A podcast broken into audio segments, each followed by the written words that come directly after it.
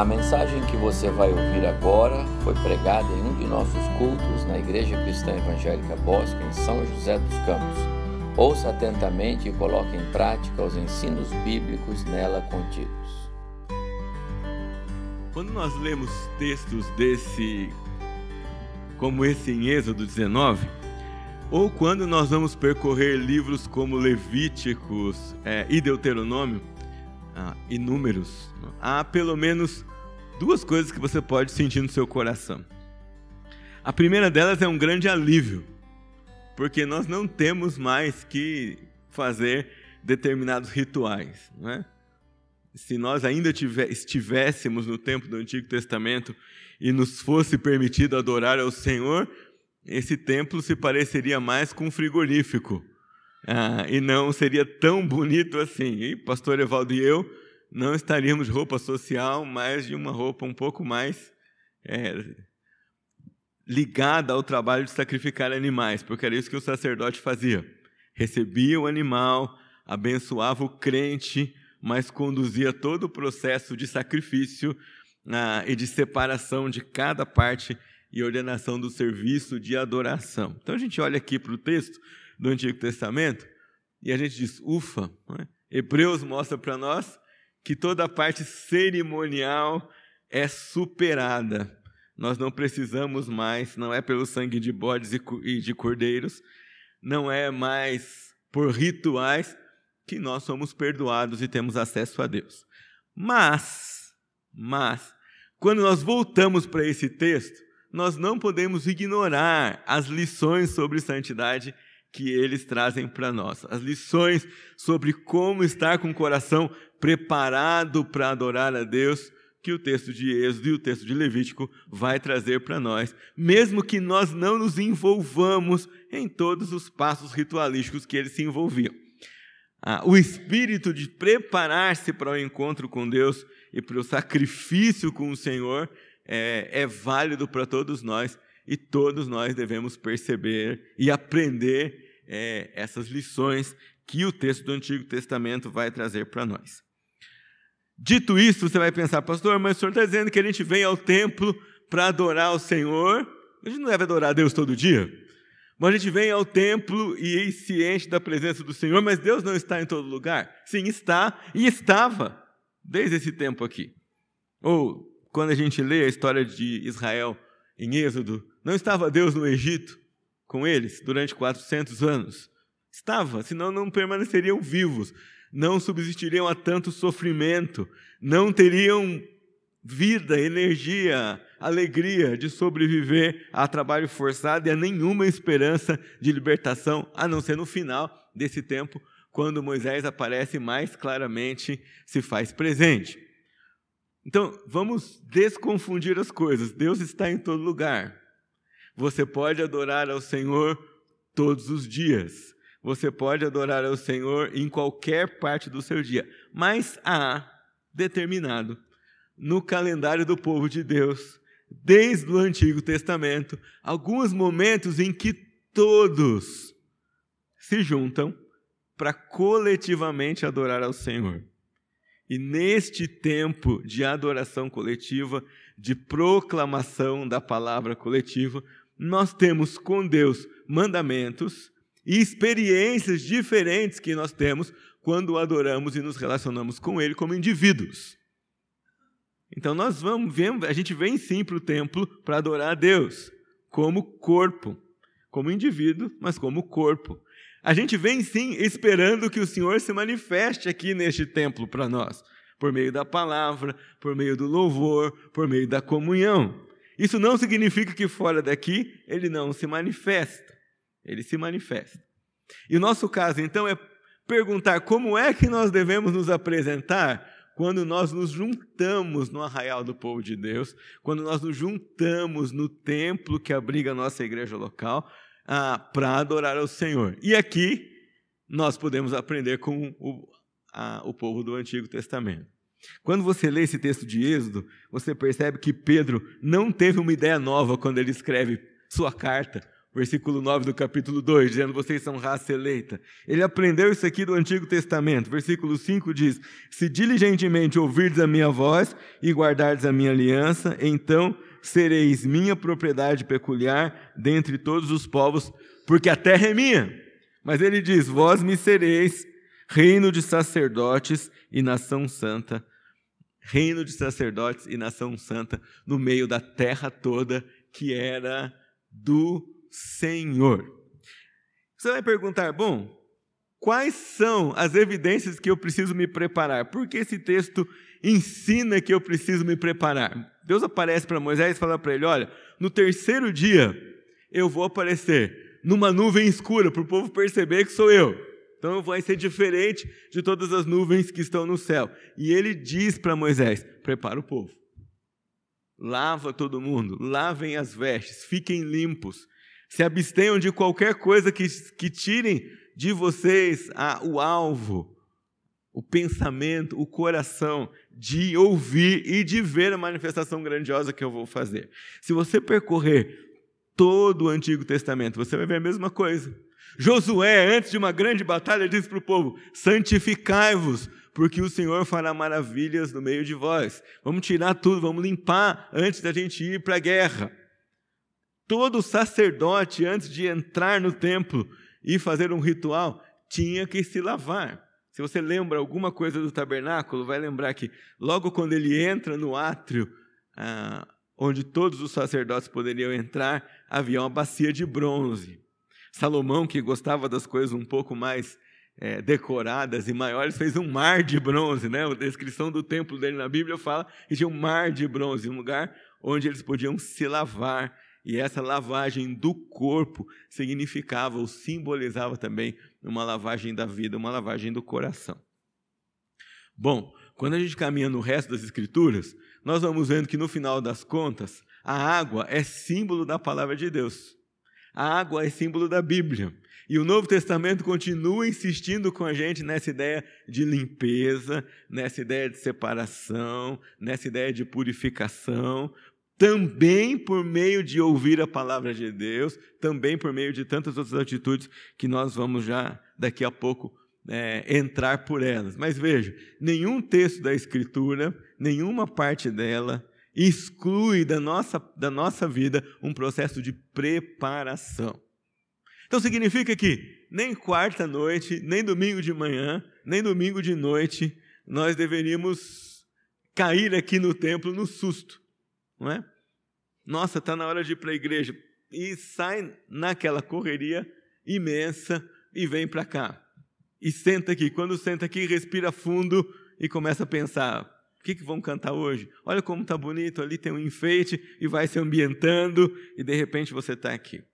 Não era assim que funcionava no povo de Israel. Eles começavam a pensar no culto um tempo antes.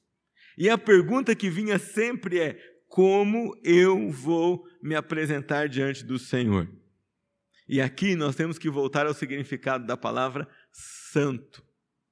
Significa santo. Santo significa sem pecado. Você fala, pastor, mas eu ouvi dizer que santo também significa separado. Então, entende? Separado do quê? Separado das coisas imundas separado das coisas que não, não fazem parte da vontade de Deus, separado daquilo que não agrada a Deus, separado do meio das coisas que Deus não aprova, separado do caminho que não é a vontade de Deus. Ah, então, estar separado não exclui a qualidade de estar purificado, de estar santificado, de estar sem culpa e sem pecado diante do Senhor. Com isso, nós não estamos querendo dizer que nós vamos ser perfeitos, mas estamos querendo dizer que, mesmo sem conseguir ser perfeitos, nós conseguimos ser puros.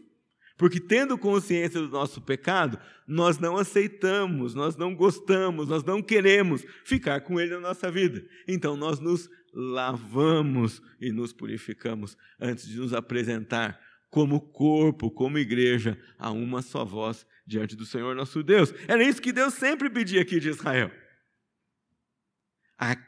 com uma diferença. Hoje, as coisas são muito mais brandas com aqueles que se rebelam contra essa recomendação bíblica. Ah, se nós estivéssemos no tempo do Antigo Testamento, só posso lembrar para vocês alguma história. Deus disse assim: Olha, é, Josué disse para o povo: Vamos nos purificar, vamos lutar. Mas Deus tem uma ordem para vocês lá em Jericó. A gente não pode pegar nada, é para deixar tudo lá. É? E o povo vai e em Ai, primeiro, perdão, a coisa não funciona. Por quê? Porque havia pecado. E Josué vai perguntar, Senhor, o que aconteceu? Ele vai dizer, o povo pecou. A primeira fala é, o povo pecou. Você vai pensar, pastor, mas só tinha um, era Acã.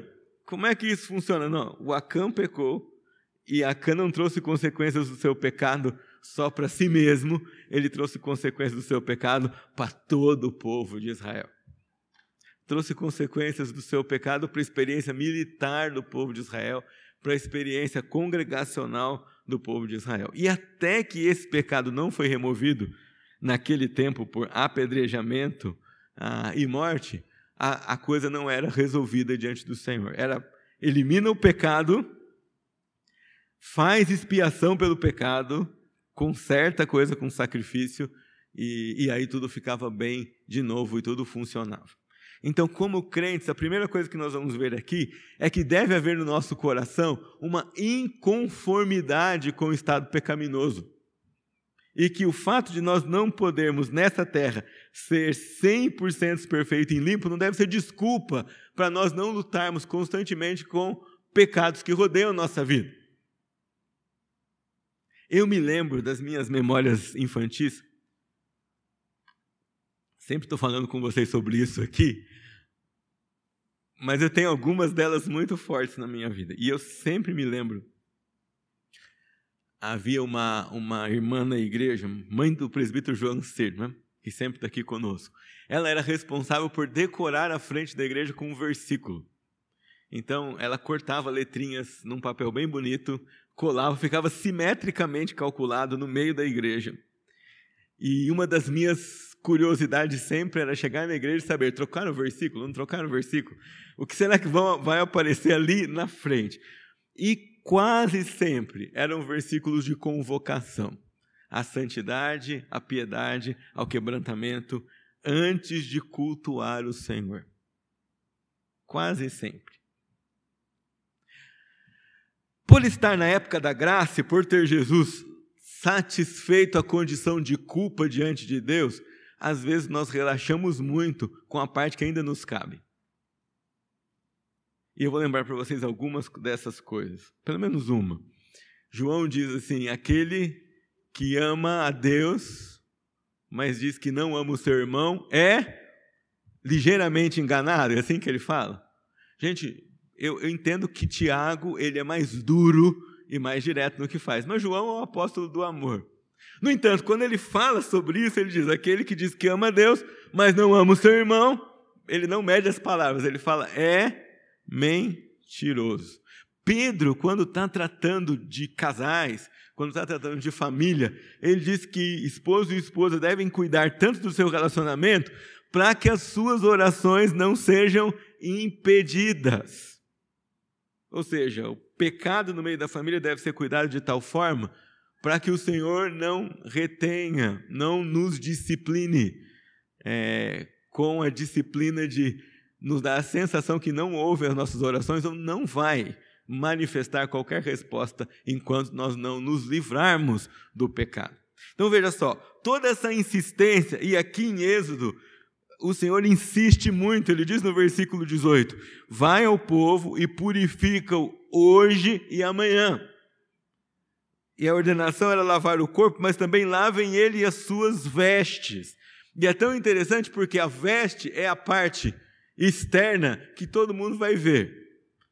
A convocação para o culto incluía todos comparecerem na Santa Assembleia do Senhor de vestes limpas, ou seja, todo mundo que olhasse um para o outro ia ver. Eles obedeceram à ordem de Deus de limpar a sua roupa, de limpar a sua vida e de comparecer diante do Senhor como ele tinha colocado. Então veja só, quando nós pensamos no tempo nosso de adoração coletiva, nós aprendemos uma coisa com esse povo. A primeira coisa que nós aprendemos é preparação. Que inclui intencionalidade. Eu entendo porque eu vou à casa do Senhor. É tempo de adoração coletiva. Eu entendo que, embora a responsabilidade seja individual, a consequência é coletiva. Então, quando eu entro aqui, eu peço perdão ao Senhor, eu confesso os meus pecados, eu externo ao Senhor meu desejo de ser exortado e de andar puro diante dos seus olhos, porque eu quero ser bênção para a minha igreja toda. E não quero que a consequência da minha rebeldia, da minha teimosia, do meu pecado oculto, ou do pecado que eu insisto em participar dele, seja aos olhos de Deus impedimento para que a bênção do Senhor esteja sobre todo o seu povo, embora todos nós estejamos assegurados nos méritos de Jesus no que diz respeito à nossa salvação e à nossa aceitação diante de Deus. Então, a primeira lição que a gente tem aqui é a lição da preparação. E eu queria perguntar para você: você se prepara para vir ao culto? Você tem tempo de oração antes? Você fica constrangido? Talvez essa seja uma palavra boa. Constrangido que você vem adorar a um Deus tão cheio de amor e tão santo. E você pensa, eu preciso adorar a esse Deus da melhor maneira possível, por dentro e por fora. Quando era criança, eu tinha duas gavetas. Era a gaveta da roupa de domingo e a gaveta da roupa do dia de semana. Isso era um, um, é um detalhe, mas era a herança da igreja que dizia assim para nós: nós vamos separar aquilo que é de Deus. Então, o ensino era assim: nós separamos parte do dinheiro, o dízimo. Nós separamos parte da nossa dispensa, nós trazemos aqui. Nós separamos parte do nosso tempo, nós frequentamos as reuniões regulares da igreja e nós separamos o melhor que nós temos. Então, se você tem quatro roupas, a mais bonita você vai escolher e vai colocar para se apresentar diante de Deus. Era assim que a gente era ensinado, numa espécie de preparação do interior e do exterior para comparecer diante de Deus. Não pensando que isso nos torna mais aceitáveis diante do Senhor, mas mostrando por dentro e por fora que nós queremos dar ao Senhor um coração puro, um coração limpo e uma vida isenta de pecado e coberta de santidade que agrada ao Senhor. Purificação, preparação, intencionalidade. Bom, não dá tempo de fazer isso só no domingo. Significa que deve ser uma preparação, não é? Segunda-feira eu devo lembrar: se o Senhor não me recolher, se ele não voltar, domingo tem culto na igreja. Domingo a gente se reúne. Faça chuva, faça sol, caia neve ou trovão, nós estamos aqui. A gente vem e se encontra diante de Deus. Como eu preparo o meu espírito para estar aqui? Que expectativas eu nutro no meu coração? Eu fico esperando, eu oro pelo mensageiro, Senhor, prepara o mensageiro, fala no coração dele, Põe uma palavra lá que mexa com o teu povo, comigo e com todo o povo. Fale conosco, faz a gente andar mais perto do Senhor, mais no caminho do Senhor. Você, Senhor, você ora por isso?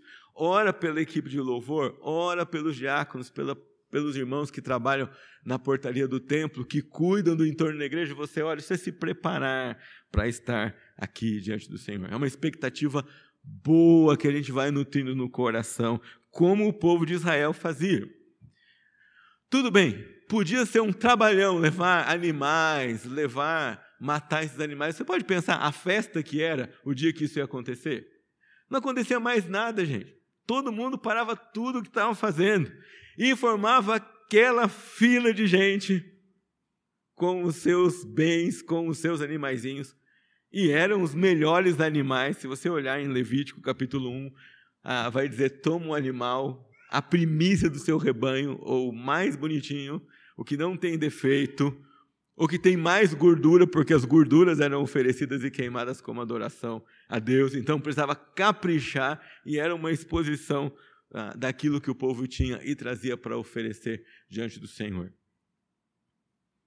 Era tudo feito com muita alegria e com muita preparação. Se você ler também um pouquinho mais aqui na frente de Êxodo, você vai ver sobre as festas.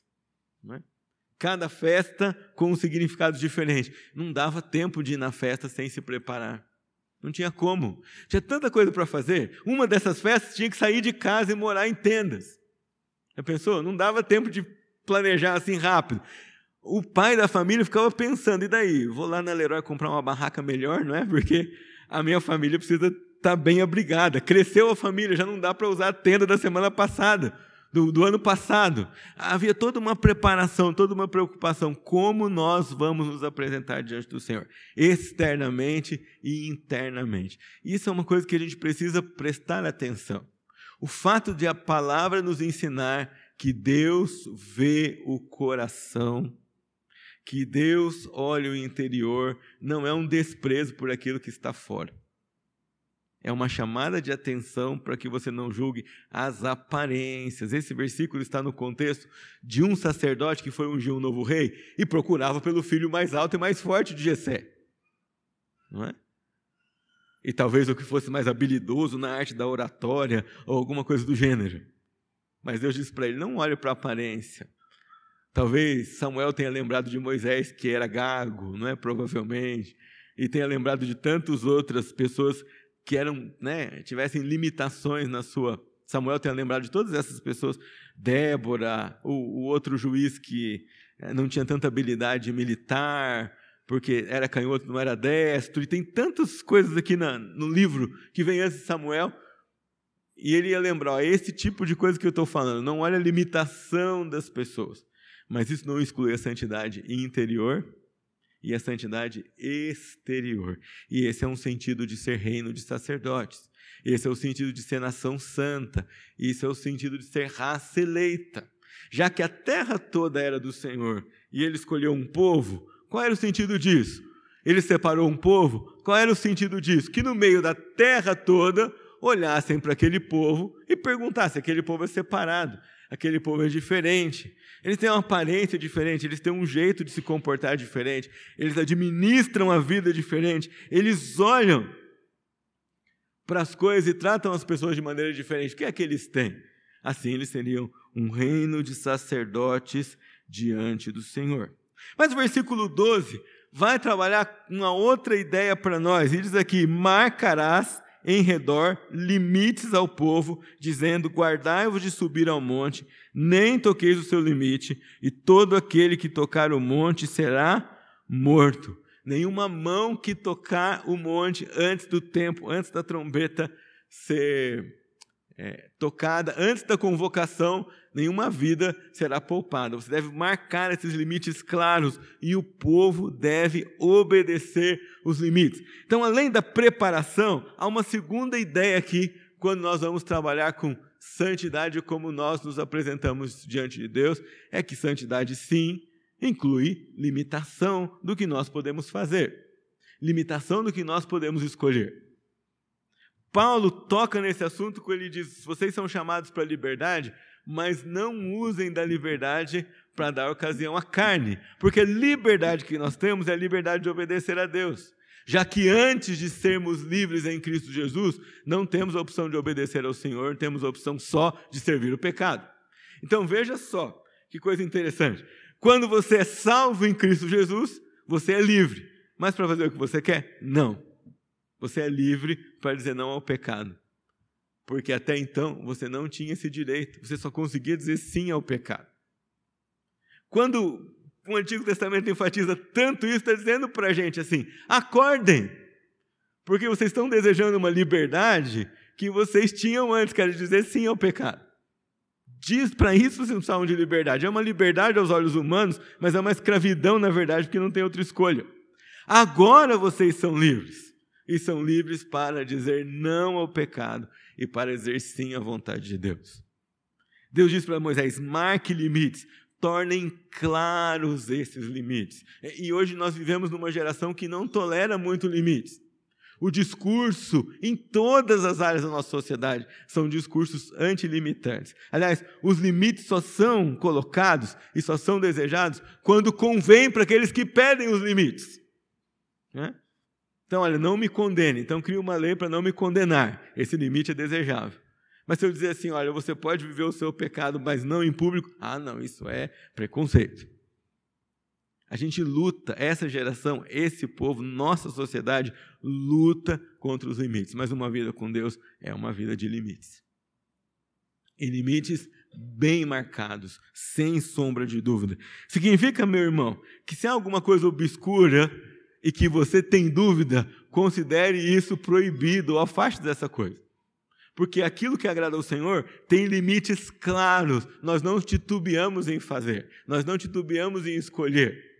Aqui em Êxodo, esses limites se fariam muito claros e com a morte. É? Se alguém fizer uma coisa que, tá pres... que é prescrito contra, vocês vão perceber que ele fez. Por quê? Hoje alguma coisa vai acontecer. Caminhando para números, você vai perceber como isso era visual. Não é? O pessoal lá da murmuração não obedeceu, insistiu no pecado, a terra se abriu, engoliu todo mundo, fechou, acabou o problema. Hoje, hoje, nós temos graça que tolera, que não mata no mesmo momento da desobediência. Havia graça aqui com alguns também, é, pontualmente, mas com você e comigo ela é mais ampla mas isso não nos dá o direito de cruzar os limites que Deus colocou para nós. Antes de nos encontrarmos com o Senhor nesse momento de adoração, nós devemos nos preparar. E como nós nos preparamos? Colocando, revendo os limites que Deus deu para a nossa vida. E aí nós vamos para o próximo passo. O que eles faziam antes da adoração? eles ofertavam ofertas, ofereciam ofertas pelo seu pecado. Uma delas a gente não, não tem mais necessidade de fazer. A primeira oferta que Levítico descreve, que é o holocausto, Jesus já substituiu por nós, já fez. Não tem mais necessidade de oferecer uma, algo para Deus para ser aceito por Ele. Mas todas as outras ofertas descritas ali são tipificadas em atos na nossa vida cristã. E a oferta pelo pecado, não o holocausto, mas a oferta pelo pecado, tipifica a nossa confissão constante de pecados diante do Senhor. E no varejo, não no atacado. Confessar pecados no atacado é tipo de uma preguiça espiritual, sabe? Dizer assim, Senhor, no final da noite, já com muito sono, você fala, Senhor, é, perdoa todos os pecados que eu cometi na minha vida. É? é muito fácil, muito rápido, mas ela não traz para você a humilhação necessária, a consciência da santidade de Deus necessária, a vergonha necessária e os passos que você tem que fazer para restituir alguns dos erros que envolvem outras pessoas.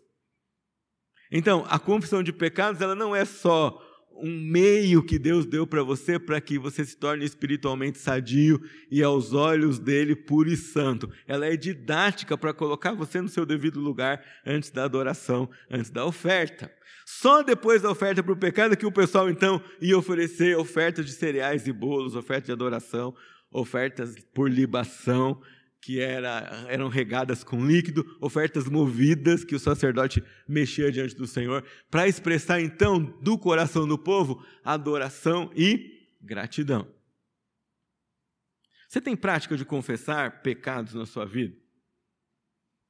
Tiago seja, chega a afirmar que nós podemos confessar pecados uns aos outros, quando nós precisamos de ajuda para abandonar determinados pecados que não nos largam e que sozinhos nós já não conseguimos vencer.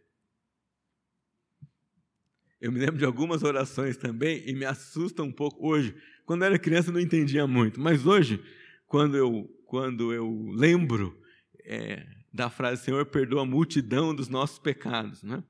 eu penso, puxa, multidão já ficou na cruz. Ele perdoou e ele colocou lá. Mas tem pecados no varejo que eu preciso comparecer diante de Deus e confessar e dizer para Ele: Eu fiz.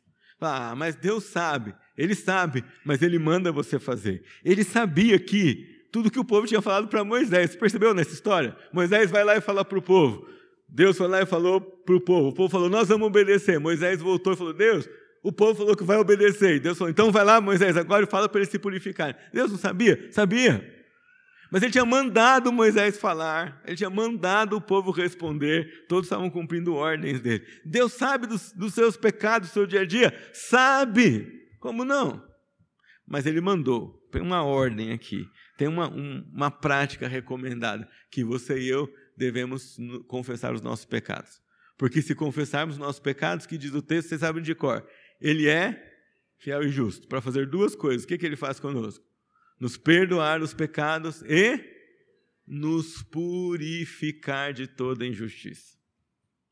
Perdoar, ele diz para você: tá bom, meu filho, tá tudo bem, eu perdoo.